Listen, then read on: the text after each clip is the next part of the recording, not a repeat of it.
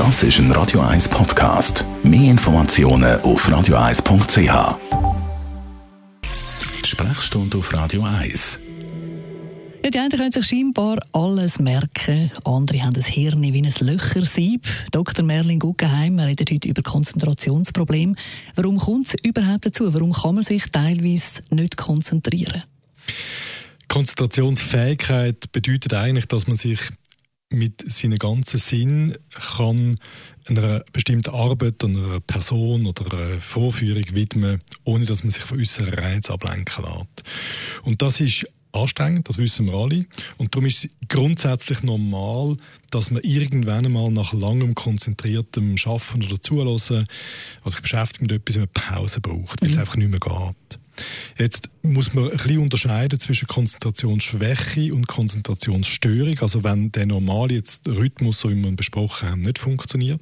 Konzentrationsschwäche ist ein Klassiker bei den Kindern, die sind einfach nicht in der Lage, die, die äußeren Reize auszublenden. Also die gumpen wie Schmetterling von einem mhm. zum nächsten, weil halt einfach immer gerade etwas Neues kommt und so ist man nicht in der Lage, sich zu konzentrieren auf etwas. Die Konzentrationsschwäche bei Kindern ist etwas, wo man mit zunehmendem Alter und so ein bisschen schulischer Führung kann, kann korrigieren konzentrieren. Jetzt eine Konzentrationsstörung ist die lang andauernde Unfähigkeit von einer Person, sei sie im Kindesalter oder im, wo sie das eigentlich langsam können oder im Erwachsenenalter, sich mit der notwendigen Hingabe auf eine bestimmte Aufgabe zu konzentrieren. Der Klassiker ist ja, man vergisst den Namen, teilweise sogar von Leuten, die man eigentlich kennt. Und dann steht man so vorne dran und denkt, äh, äh, wie hat die Person nicht geheißen? Muss man sich da schon Sorgen machen? Ist das normal oder ist es tatsächlich eben der Anfang von einer Demenz?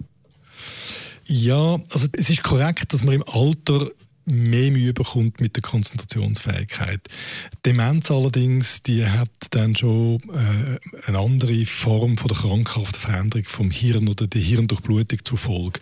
Konzentrationsstörung kann häufig Folge sein, eigentlich mehr von anderen Erkrankungen.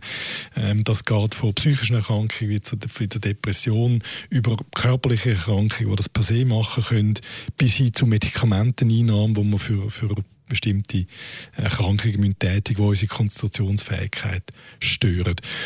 Das simple Vergessen von einem Namen ist mehr so ein bisschen, soll ich sagen, das hat etwas mit dem Gedächtnis zu tun und geht mehr in Richtung Demenz als Konzentrationsstörung. Mhm. Also es kann verschiedene Ursachen haben. Ab wann wird es dann problematisch?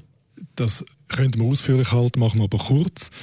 Wenn man repetitiv nicht in der Lage ist, sich auch bei idealer Vorbereitung, körperlich und geistig und, und, und hygienisch ähm, auf eine Aufgabe zu konzentrieren, dann ist es etwas, wo man sollte anfangen angehen. Zuerst einmal mit simplen Konzentrationsübungen von Zahlenrätsel über Kreuzworträtsel, über bestimmte körperliche Übungen, die es gibt. Da kann man sich im Netz informieren oder bei einem Doktor.